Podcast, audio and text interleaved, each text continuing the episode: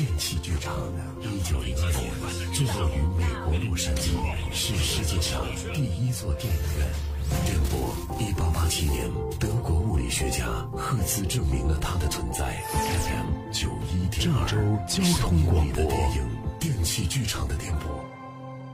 汪忠勇和郭琴娣夫妇是南京人，两个人育有两女一子三个子女。步入老年之后，因为考虑到二女儿汪秋月的家庭比较困难，夫妻就共同立下了遗嘱，指定他们共有的房屋在汪中勇百年之后由汪秋月继承。但是当时呢，对这份遗嘱没有进行公证。二零零八年，郭琴娣因病去世之后，汪中勇一个人独居生活。虽说子女也经常登门探望，但是老人还是感到孤独，甚至有些恐惧。汪秋云姐弟三人看在眼里，急在心上。然而，他们确实没有分身之术，不能全方位的照顾父亲。三个人经过商量，决定找一个住家保姆。二零一二年五月二十号，姐弟三人从劳务市场找来了五十四岁的徐海荣到家中做保姆。双方没有签订劳动合同，只是口头约定每个月支付徐海荣的报酬两千元。汪忠勇呢，每个月收入有六七千。从二零一二年七月开始，汪忠勇的收入是由徐海荣保管并支配的，扣除徐海荣以及汪忠勇日常生活支出外的剩余款项，均归徐海荣所有。汪忠勇也就是不再另行支付徐海荣报酬了。这徐姐，这徐姐呀，看起来还算勤快，那就先这么用着吧。哎呀，只要咱爸满意都可以啊。虽说咱爸满意，但是咱姐弟三个还是要尽量抽空来看看老爸。这保姆呀，终究不是亲人。那必须的。有了住家保姆照顾父亲，汪秋云姐弟三人也就放心了。后来呢，因为汪忠勇的身体越来越差，徐海荣感觉自己一个人照顾汪忠勇有些吃力，又为汪忠勇聘请了徐小梅作为兼职保姆。日子呢，风平浪静过了三年。二零一五年起，徐海荣认识了李月琴、严梅芳等几个做保健品的生意人，在几个人的鼓动之下，徐海荣渐渐地热衷于保健品。并怂恿汪忠勇与自己一起购买保健品服用，为此花掉了不少钱。汪秋云姐弟三人知道之后啊，非常生气。徐姐，你鼓动我父亲买保健品干什么？这怎么了？老人需要保健品增强体质，他买点儿也不过分呐。我说，你买是你的自由。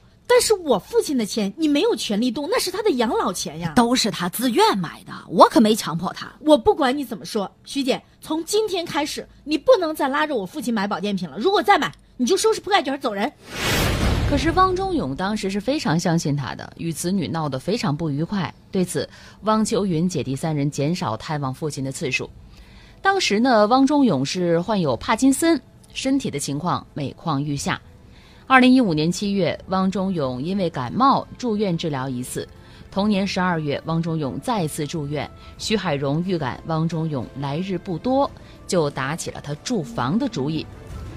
二零一六年一月十五号，徐海荣聘请律师起草了遗赠抚养协议一份，并请来了李月琴、严梅芳以及兼职的保姆徐小梅作为证人，一起来到汪忠勇的家里，与汪忠勇签订了。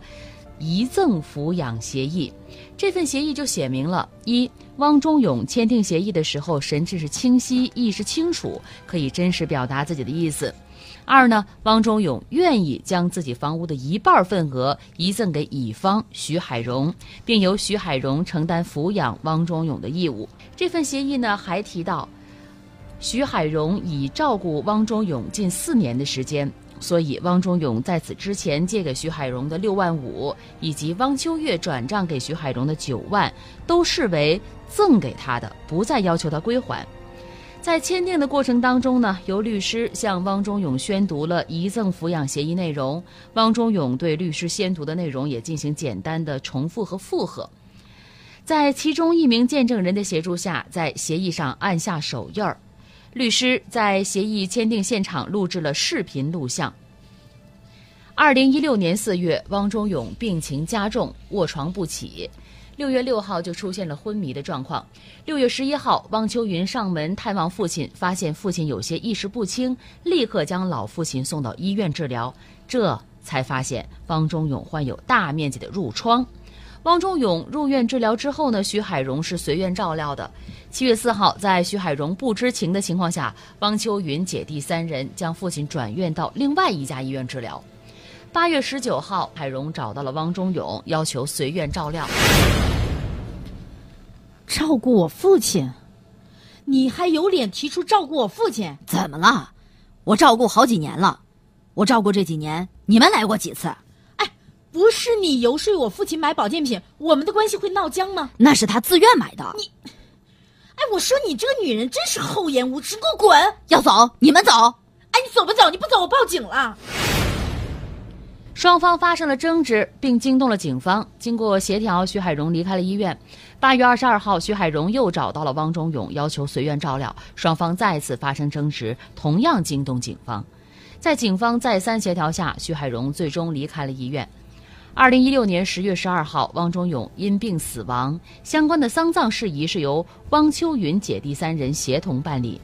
汪忠勇去世之后呢，徐海荣仍然住在汪忠勇的房屋里。徐姐，现在我父亲已经去世了，你搬走吧。我不搬。我们请你来是请你照顾我父亲的，现在老爷子已经走了，你还赖在这儿干什么？干什么？这房子有我的一半。不是你开什么玩笑？这房子怎么可能有你的一半？不信是吧？来来来，给给给，看看吧。海荣甩出了那份协议，汪秋月看完之后勃然大怒：“你，你心机真是很深呐！你哄着我们家老爷子把房子和钱都给你，那是他自愿的，不可能。他这几年都是我陪伴的，老爷子知道好歹，不像你们一个个白眼狼。我。”我不想跟你废话，给你三天时间，带着你的东西搬出去。你要不搬，我就报警。徐海荣还是没搬，在多次协商无果的情况下，二零一六年十一月十四号，汪秋月以继承的方式办理了房屋的产权变更登记。十一月二十一号，汪秋月委托律师事务所向徐海荣发送了律师函，告知徐海荣他已经继承房屋，并要求徐海荣搬离房屋。汪秋月在自己不知情的情况下将房屋过户，这个呀让徐海荣非常恼火。随后呢，徐海荣也委托律师事务所向汪秋月姐弟三人发送了律师函，要求继承涉案房屋的一半产权。但是汪秋云姐弟三人没理他。二零一六年十二月八号，徐海荣将汪秋云姐弟诉至南京市秦淮区法院，请求法院将汪忠勇房屋的一半份额给他。南京市秦淮区法院审理之后认为，首先从遗赠抚养协议的订立过程来看，该协议是徐海荣委托律师草拟制作，该协议的见证人是多次与徐海荣发生保健品买卖交易的人，这些见证人都和徐海荣有利害关系。视频录像显示，汪忠勇仅对协议内容做了重复和复核，没有明确的自主意识表示，也没有在协议上签字，仅在他人帮忙下按了手印。据此，法院对该遗赠协议是否是汪忠勇真实意思表示无法确认。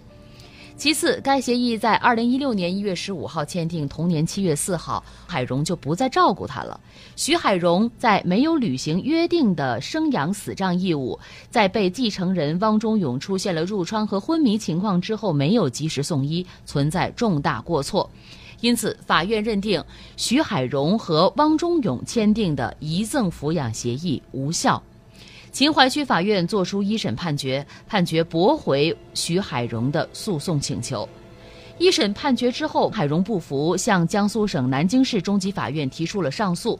南京中院经审理之后认为，一审法院的判决并无不当，徐海荣的上诉请求不能成立。